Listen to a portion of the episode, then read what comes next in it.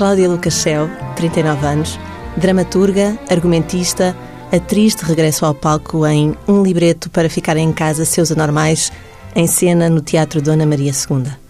Que peça é esta, Cláudia Lucachel? Que papel é o seu? É, é, acho piada essa, essa coisa de regresso, de atriz de regresso ao palco, porque eh, não é bem isso, não é? Para já, esta peça eu aceitei, não fazia teatro há basicamente oito anos, e aceitei porque estou com uma equipa basicamente só são amigos uh, e, e, e, para além de serem amigos são criativos e artistas uh, eu confio muito nestas pessoas portanto foi um bocadinho na brincadeira de fazer esta participação no espetáculo sendo que estou ali num papel intermédio porque eu faço o ponto que é aquela personagem que, vai, que está basicamente concentrada no texto. Eu, como tenho escrito muito para teatro, portanto, eu sinto-me ali numa zona muito confortável. Para além de estar sentada na plateia, estou a ponto, apontar o texto aos atores. Mas é um, um, ponto visível, não é? Estou visível, estou visível. Estou sentada na plateia, vestida de uma forma vitoriana, eh, tipo, depois com, com alguns apontamentos modernos. Branca. Exatamente.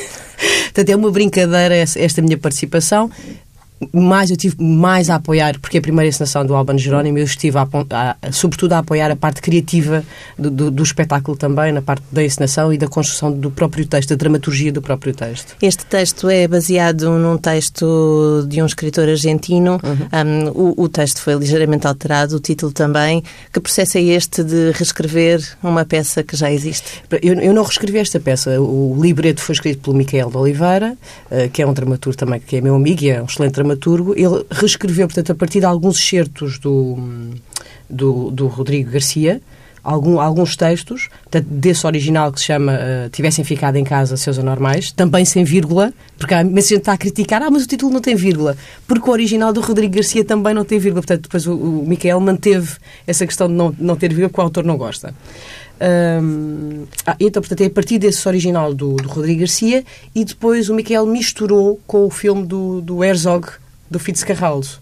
Uh, no fundo, para ter alguma linha narrativa, portanto, ele usou estes fragmentos do Rodrigo Garcia e misturou com a narrativa do filme do Fitzcarraldo, que é a história de um colonialista que vem, uh, basicamente, evangelizar pela música uma comunidade, que é o que acontece também no espetáculo com o Albano. O texto, o texto uh, obedece a uma certa linha criativa de ópera, mas não é propriamente uma ópera. Não, não é, não é uma ópera. De facto, uh, temos uma cantora lírica, há algum, há a, a partitura, porque aqui a proposta do Albano era fazer uma ópera e por isso convidou o Vitor Rua, que é o compositor, que é uma pessoa muito experiente neste tipo de experiências mais alternativas, e, e o que lhe pediu foi: eu quero ópera, quero a questão lírica, quero a questão épica, mas também quero punk e quero thrash metal e quero todos os estilos misturados. Portanto, a proposta era esta: era fazer uma ópera com uma série de misturas e depois também porque temos bailarinos em cena, atores, uh, uma, temos inclusive uma cantora de punk. Portanto, era misturar estes artistas todos. Nós somos 22 em cena e era misturar esta gente toda. Como é, como é que isto seria possível criar uma ópera com esta mistura? E qual é a história? Uh, e, e, que provocação é esta de chamar anormais? Quem são os anormais? São os que ficam em casa ou são os que vão todos, ao teatro? Na realidade, são todos, não é? É, é? é, no fundo, uma brincadeira também sobre isso, porque o que é, que é esta coisa de normalidade, não é? Isto é um clichê falar sobre isto, porque não, não há. A normalidade é uma coisa que não existe. Uh, portanto, o, o, a pessoa que vai assistir o espetáculo percebe que é tão anormal quem está em cena como quem está a assistir. Portanto, não há. Uh, inclusive, há pessoas que também têm uh, acusado a questão. Não é acusado, mas uh, há ali uma sensibilidade específica, porque nós temos um grupo de, de atores da Crinabel. Uhum, pessoas com deficiência. Sim, e que são tratados exatamente da mesma forma como qualquer outro ator. Aliás, eles são excelentes atores. Nós estamos muito contentes a trabalhar com eles. E isso tem levantado questões? Uh, uh, o que se sente, por exemplo, quando eles entram em cena, nós fazemos um. Não é uma graça, porque é um, é um original do, do Rodrigo Garcia, que a frase é: Chegaram com algum atraso. E esta frase é legendada. Com a entrada de, de, dos atores da Crinabel. E às vezes o que se senta é, não sei se é uma espécie de pudor do uh, politicamente correto. Exato, do... exato. E nós tentámos é não ter essa condescendência acerca disso, ou seja, tentar a questão. Porque a condescendência uh, cria uma certa distância sobre o problema, não é? E nós queremos tratá-lo como outra coisa qualquer normal.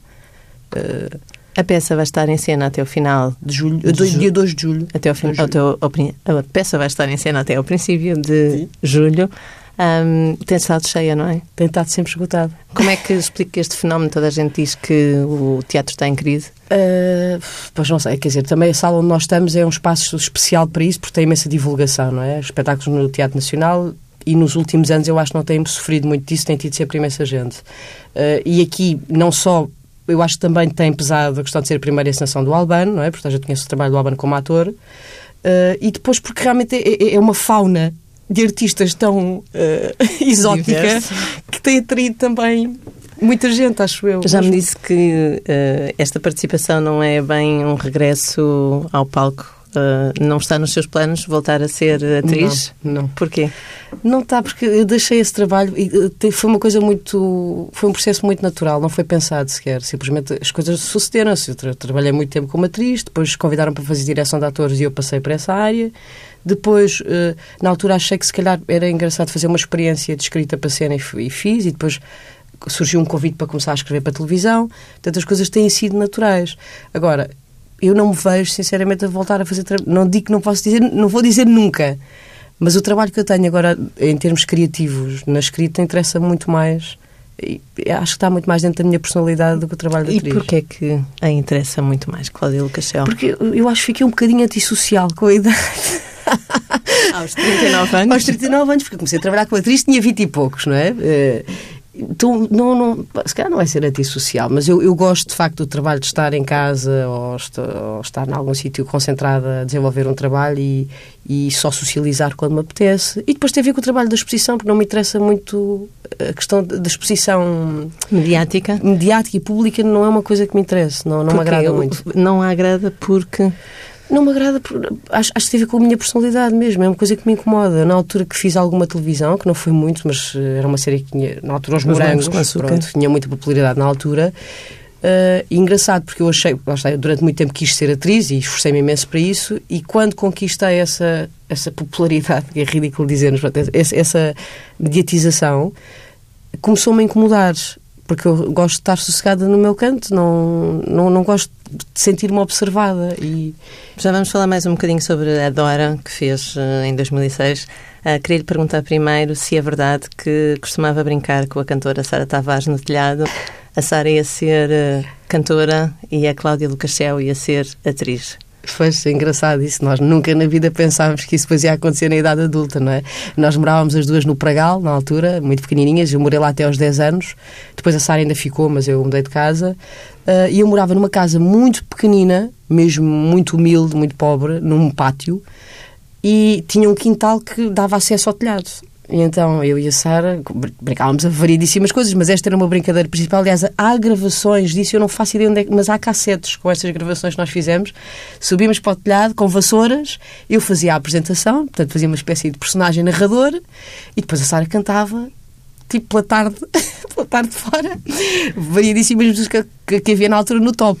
Pronto, isso era uma brincadeira muito nunca na vida Quer dizer, não era impensável que depois em adultas as nossas profissões estivessem relacionadas com isso, não é?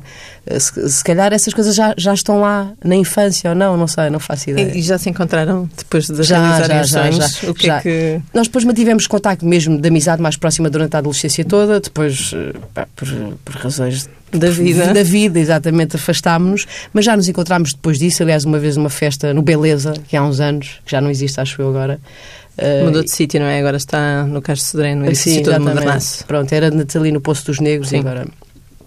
Encontramos e tivemos imenso tempo à conversa, quer dizer, essa, estas coisas ficam lá na, na essência, não é? Uh, mas falámos sobre isso porque é engraçado, é? Nunca pensámos que íamos ter profissões relacionadas com essas brincadeiras.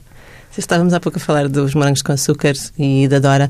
A Dora era uma rapariga transvestida de rapaz porque o pai tinha um problema com criminosos. Uhum. Uh, o que é que guarda desses dias? Esta série não foi para si como foi para outras atrizes que hoje são confirmadíssimas uma rampa de lançamento? Uh, não, pois lá está. A experiência foi ótima. A experiência de. Para já, porque eu, eu, tinha acabado o conservatório de teatro, já tinha feito imenso teatro profissionalmente, e quando me fizeram a proposta, eu estava muito. coisa de. Pá, é evidente que há um certo. havia na altura um certo preconceito com a série Morangos com Açúcar, porque vinha do conservatório, portanto. Uh, havia ali uma certa coisa em aceitar. Mas quando me fizeram a proposta de fazer um rapaz, e a ideia era mesmo enganar o público durante algum tempo. E foi conseguido, de e resto. foi conseguido, exatamente E eu disse, pá. E tinha estreado há pouco tempo o filme da Hilary Swank, uh, Os Rapazes Não Choram, em que ela fazia um homem também, que eu tinha ficado fascinada com aquilo e disse, pá, ok, bora lá fazer isto. Portanto, a experiência de gravação foi ótima, eu diverti-me imenso a fazer aquilo, uh, aquela brincadeira. No fundo era uma brincadeira que eu acho que depois ficou bem feita. Mas depois o que aconteceu, como a seguir não tive logo trabalho em televisão, aí não foi uma escolha minha, não tive nenhum convite para como atriz, e tive o convite para fazer direção logo dos miúdos dos morangos, a seguir. Esta coisa foi muito natural. Eu comecei a fazer trabalho de direção e percebi, pá, gosto de fazer isto também. O que é que é isso de fazer direção de atores? Dire... Ah, eu já fiz em teatro e em televisão, são coisas totalmente diferentes. Em televisão, basicamente, é ajudar uh, a criar alguns traços de, de, de personagem e depois estar constantemente em platô a acompanhar as cenas e a tentar que a cena fique melhor, no fundo, tipo, olha, tenta mais esta emoção ou vai mais por aqui, é estar a dirigir mesmo pontualmente os atores depois em platô. Uh, só que a televisão tem um grave problema de tempo.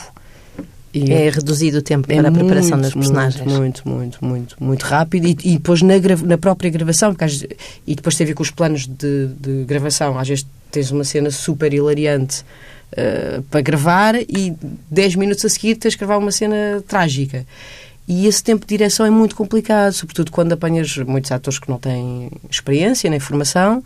Muito complicado ajudar a dirigir um ator quando tens que fazer este, eh, esta mudança tão rápida, não é? Em teatro é completamente diferente. É porque os tempos são muito diferentes. Eh, hoje em dia também, eh, nesse aspecto, estamos mal, porque quando eu comecei, o tempo de ensaios normal eram dois meses, dois meses e meio. Hoje em dia, quatro semanas máximo estreia-se um espetáculo. Quatro, cinco, vá máximo, seis semanas estreia-se um espetáculo. E isso prejudica a capacidade dos atores ou a competência do eu, espetáculo? Eu não sei se prejudica. Eu acho que é, é, é já outra coisa. O tempo que nós tínhamos de maturação de um processo de trabalho há 10 anos, agora eh, essa velocidade faz com que o produto final já seja outra coisa. Pode não ser, pode não ser mau. Mas é, é outro, eh, não há tanto tempo para pensar, não é? Que às vezes é bom, outras vezes é mau. A Cláudia Lucachel depois passou para a escrita teatro, começou com a poltrona, monólogo para uma mulher. Já não gosta deste texto, Cláudia Lucachel? Hum, é engraçado isso, porque eu acho que isto acontece com, com muita gente que escreve. Uma pessoa escreve um texto e depois, passados uns anos, lê e pensa: pá, já, eu já reescrevi isto tudo, é normal, porque já, a pessoa já não está ali, já, já, já não, nem, nem é questão de ter evoluído, já tem outras experiências. Portanto, esse texto, eu, eu, eu só gosto desse texto porque eu acho que é o, o texto que eu escrevi mais. Hum, inconscientemente, ou seja, ele foi escrito de rajada, sem qualquer espécie de filtro, praticamente não foi reescrito, que é uma coisa que eu agora sofro muito, cada vez mais. eu nunca estou satisfeita, estou sempre a reescrever. É uma editora feroz do próprio e, texto. Ah, sério, o texto é péssimo. Porque depois acho que também elimina alguma espontaneidade nos textos que, que pode ser positiva. Mas eu, eu acho que estou a ficar um bocadinho paranoica. Fico, eu ontem, por exemplo, estava a escrever um texto para uma coisa, era um texto de duas páginas e meia, e depois perdi o dobro, do, mais do dobro do tempo a editar aquilo porque não estava satisfeita. Fica ali, não, esta, trocar palavras e não sei o quê. Portanto, o, o texto da poltrona eu acho que é, é pueril. tanto na forma como no conteúdo, é uma coisa muito, muito limpa. Mas uh, há aqui já algumas uh, pistas daquilo que, que depois uh, a Cláudia Lucachel um, confirma nas restantes obras, na, nos textos que escreve posteriormente há uma, hum, uma evidente violência, podemos falar assim, dos textos da Cláudia? Eh, essa, essa pergunta já me fizeram muitas vezes. E... não, porque é normal, porque isso é, acho que está latente nos textos. O que é engraçado, e isto é mesmo genuíno, é, eu não tenho consciência sobre isso, ou seja, eu não escolho temáticas que sei que à partida pode eventualmente perturbar ou chocar, o que pode ser mais assustador, porque se calhar é a maneira como eu vejo o mundo naturalmente aquilo que me interessa normalmente são essas temáticas, mas não há uma escolha consciente. Uh, e interessam-me realmente coisas que mexam uh, e isso normalmente é alguma violência. Mas há crítica política, crítica ao sistema social, há uma relação muito íntima entre a violência e o capitalismo, hum. nomeadamente no texto. Uh, no texto do homem, o fetiche do homem bom, uhum. nomeadamente no texto Violência, fetiche do homem bom. Uhum. Como é que faz essa ligação? Porque é a sua visão do mundo? Hum. É, quer dizer, eh, não, não, acho que não é a minha, neste, nós temos consciência sobre isso e não é uma questão nova, não é? A questão do capitalismo uh, é, é, é, a nova espécie de ditadura que nós vivemos já há bastante tempo. Uh, e é uma questão que, em termos literários, me interessa explorar, não só para cena, porque esse, esse, texto é um texto para cena, mas eu depois também já escrevi sobre isso noutros livros, nomeadamente em poesia. Eu, por exemplo, no, no, no contexto de poesia, gosto muito de escrever uh, coisas que não são os, os, os estereótipos uh, dos conteúdos poéticos, porque me interessa e porque acho que faz sentido usarmos aquilo que está a acontecer agora, não é? Uh, uma vez o António Guerreiro tive um seminário com ele e disse uma coisa que eu não me esqueci que acho fantástica e eu acho que isso deve ser o objetivo de qualquer escritor ou de qualquer artista. Ele, no caso, falou dos poetas, mas eu acho que é aplicável a qualquer artista, que é o, o poeta é uma, tem de ser uma espécie de sismógrafo ou seja, está lá o passado no, no, no, seu trabalho, mas também tem que conseguir prever um bocadinho aquilo que, que vai acontecer brevemente. Portanto, este, aqui, este aqui é o ponto de equilíbrio bom num, trabalho criativo, que é ser essa espécie de sismografia. Eu, eu tendo, sobretudo, estar atenta ao que está a acontecer agora. Portanto, é uma espécie de profissão de profeta, ser poeta? Não sei se não, não, eu não daria esse, esse caráter mais místico do profeta, mas, mas de, estar atento. Eu acho que é importante é estar atento e perceber porque não me interessa não me interessa trabalhar coisas que estão conteúdos mortos.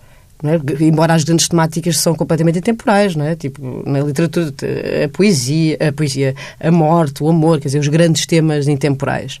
Mas dentro disso, eu acho que a forma como tratamos os conteúdos uh, é mais interessante se estiver eh, relacionado com o tempo em que, se está, em que se está a viver. A Cláudia traz inclusivamente linguagem uh, urbana, popular, uh, para dentro do texto poético, que é uma coisa relativamente inovadora, ou seja, relativamente porque a poesia contemporânea tem feito isso, uh, mas é um, um, conceito que ainda não é muito conhecido dentro da poesia. Uhum. Trazer fixe e trazer outras expressões para dentro do texto, porquê uhum. é que faz isso?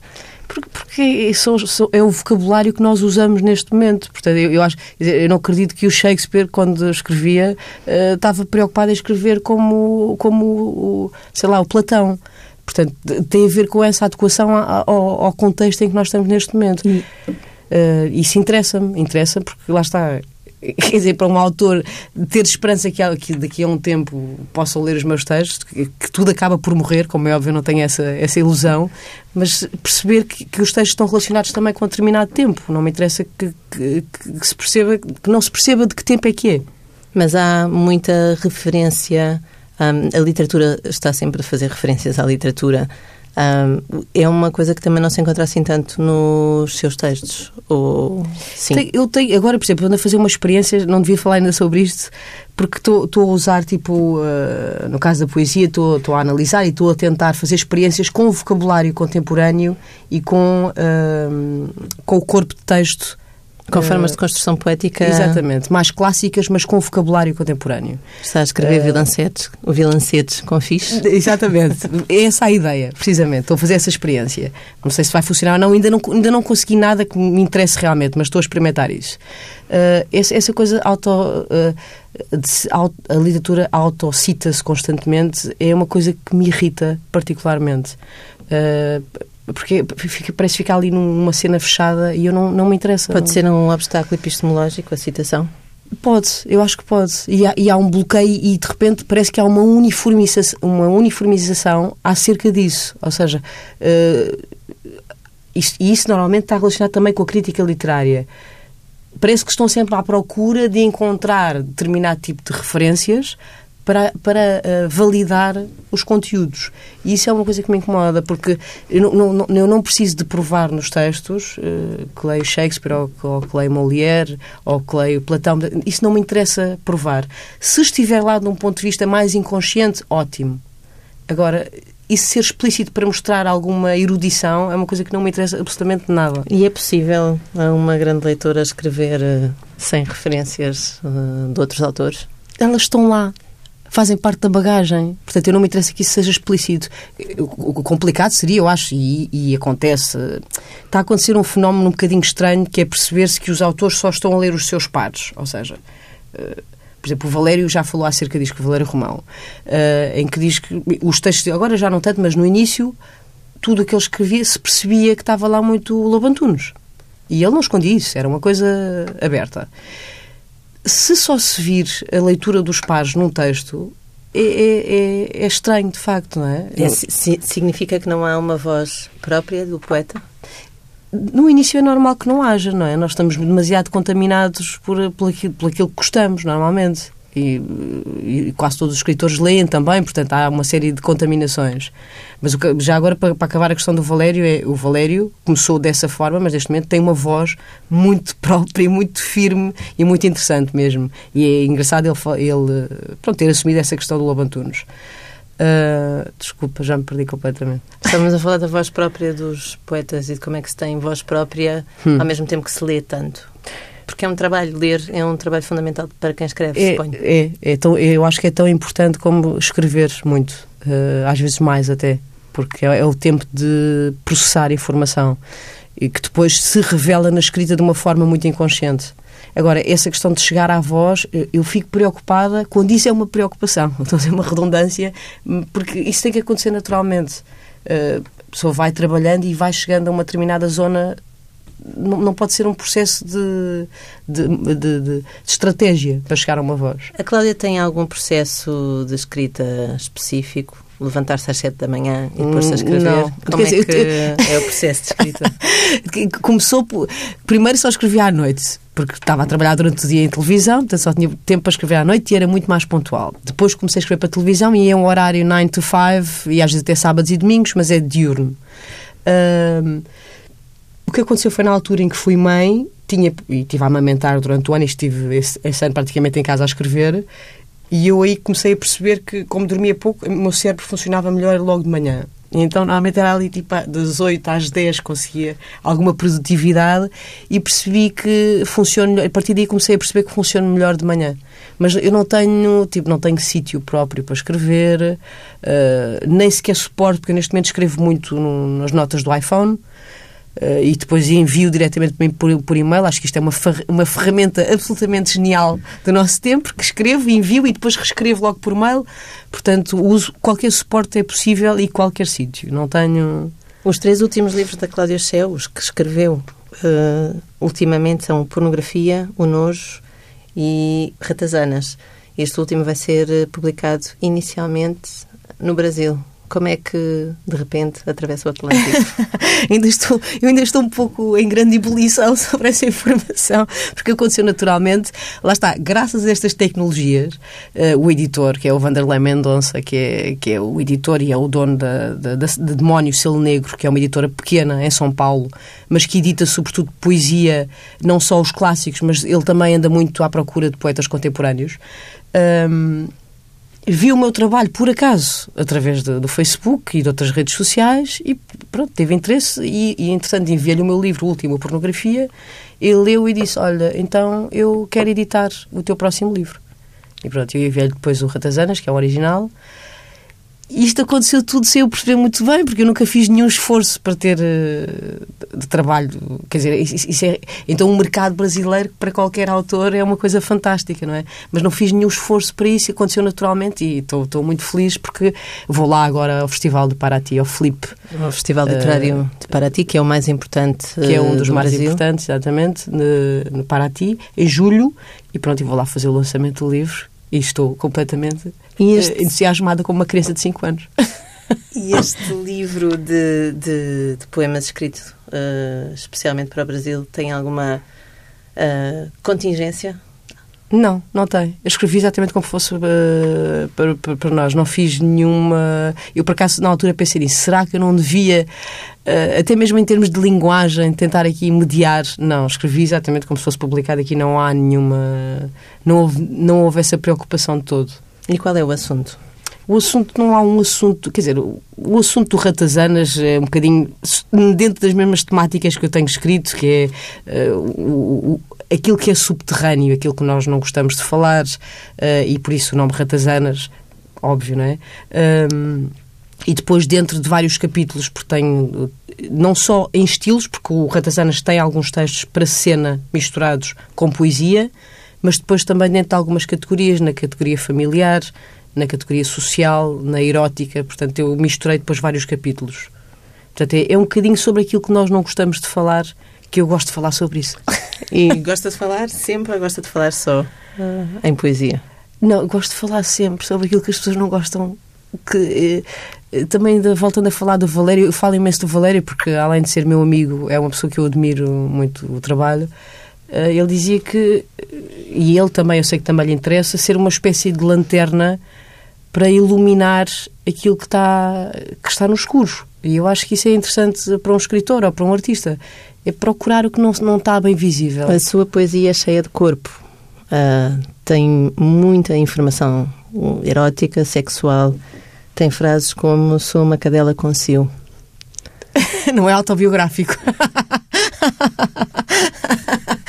não, é engraçado. Mas eu acho que aí tem a ver também com o meu percurso, porque lá, trabalha muito tempo como atriz e para um ator é fundamental a questão do corpo, não é só o intelecto, não é? Quer dizer, tem, tem que ter o intelecto para processar a informação do próprio texto e da direção que lhe estão a dar. Mas o trabalho físico é muito importante, é um trabalho onde se investe muito tempo.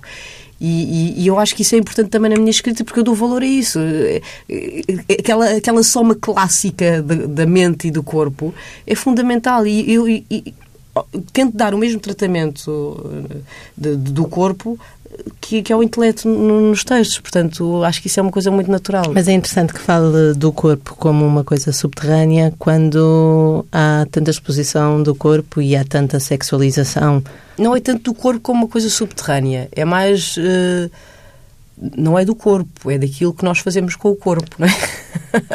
que se tenta um bocadinho uh, esconder e ainda, quer dizer, numa sociedade em que, em que há tanta obscenidade a outros níveis, não é? Ao nível, por exemplo, da publicidade e não sei o que, há uma série de obscenidades. Depois é grave é, na ficção, isto, eu já tinha pensado nisto no outro dia, que é, na ficção pesa muito mais a questão, por exemplo, a questão pornográfica, pesa muito mais na ficção do que na realidade. O que é que isso quer dizer? Que isso, isto, o que quer dizer é que as pessoas ficam muito mais chocadas com uma imagem pornográfica em ficção do que, por exemplo, verem um telejornal onde se vê uma imagem de guerra que é absolutamente pornográfica. É estranho como é que as pessoas têm menos distanciamento acerca da ficção do que uma coisa que a Cláudia, está a acontecer, não é? A Cláudia Lucachel agora fez-me lembrar o Geffner, o, o, fundador da Playboy, que dizia justamente isso, o que é que é mais pornográfico, a guerra ou Eu não sabia. o corpo de, de uma mulher. Um, é difícil fazer uh, textos uh, de exclamação de, de, contra o estado das coisas, falar da guerra, uh, falar da violência, quando o mundo tem tanta exposição, quando há tanta exposição da violência eu não sei se é inconsciência da minha parte, que também já me disseram, ou tu és corajosa ou és totalmente inconsciente. Mas eu, o que eu tento é dizer exatamente aquilo que eu penso. Não me interessa muito essa questão de panfleto, ou seja, de manifestação sobre isso. Interessa-me dizer aquilo que, que, penso e que estou a ver. Uh, depois, se isso choca eventualmente alguém ou se vai contra alguma coisa, isso depois já é a consequência. Agora, eu tentei não filtrar aquilo que eu penso realmente e que quero dizer. E porquê é que escolheu este suporte, a poesia? Para fazer essa. Eh, para pensar. Uhum. Para já, quer dizer, a ligação com a poesia começou na, na faculdade. Uh, na altura tive um, grupo chamado Grupo Pesco, onde fazíamos imensa intervenção uh, poética e, e, tive conhecimento, já gostava de poesia mas nessa altura tive imenso conhecimento de muitos autores de poesia, portanto sempre fui uma grande leitora de poesia. E depois o que aconteceu, muito engraçado, foi eu comecei a escrever realmente para cena, primeiro, mas a forma, a, a, o texto para cena tem um formato muito poético. Uh, a oralidade está muito mais próxima dos textos poéticos. A música também? É, musical, precisamente, essa questão musical. E, e depois essa transição foi natural. Eu comecei a escrever para, para, para, para cena e depois comecei a fazer alguma experiência, tipo a escrever, sem qualquer pretensão. E depois percebi, olha, se calhar isto interessa. E as pessoas leem poesia porque disse há pouco tempo ao delas.pt que é um formato que se coaduna muito com o ritmo frenético da eu vida. Acho que estão a ler cada vez mais, ou eu estou completamente equivocada, mas também se calhar tem a ver com as pessoas que estão à minha volta, que eu acho que as pessoas que estão à minha volta leem muito, muito poesia. Mas eu acho que sim, e tem a ver com isso, porque com essa velocidade. Um livro de poesia é ótimo para andar no metro, por exemplo.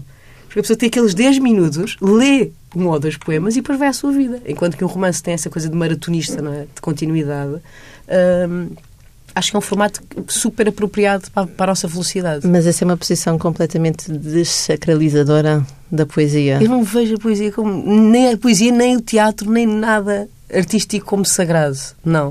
Uh, estou nesta área, mas podia estar a fazer outra coisa qualquer. Não vejo essa. Não, não, não. Depois isso passa do ponto de vista do espectador ou do leitor. Que não é? Porque também é o encontro das duas coisas, não só aquilo que nós criamos e depois com a nossa bagagem e a pessoa que recebe com a sua bagagem. E nesse encontro é que eu acho que pode acontecer alguma coisa de sagrado. Agora, na feitura, não, não, não sou uma herege total. A Cláudia também lê no metro? No metro agora não, porque não ando metros. Leio tipo no café e não sei o que no metro não, porque ando sempre de carro com a minha filhota, portanto não, agora ultimamente não ando metro de todo mesmo. Cláudia Lucas Céu, posso lhe pedir para ler um poema do livro Pornografia? Pai, queria falar de coisas que para mim são importantes, mas tu não entendes ou não ouves, não sei. Queria dizer-te como é lixado não ter futuro eu sei que a culpa é tanto tua como dos teus antepassados, que a humanidade está podre, como o telhado prestes a cair e a derrubar o prédio. Mas eu acredito na economia, pai. Acredito mais na economia que no amor. Acredito na pontaria e na economia e na pistola que usaste em nós, uma arma para a família toda. Já viste como uma pistola consegue limpar uma geração inteira? Desde que tenhas pontaria, claro. Ou que dispares suficientemente perto. Como tu fizeste, porque não és pessoa de arriscar. As pistolas são uma coisa mesmo económica e que não tens que gastar mais do que o necessário. Se for esperto, claro. E tu és um espertalhaço, pai.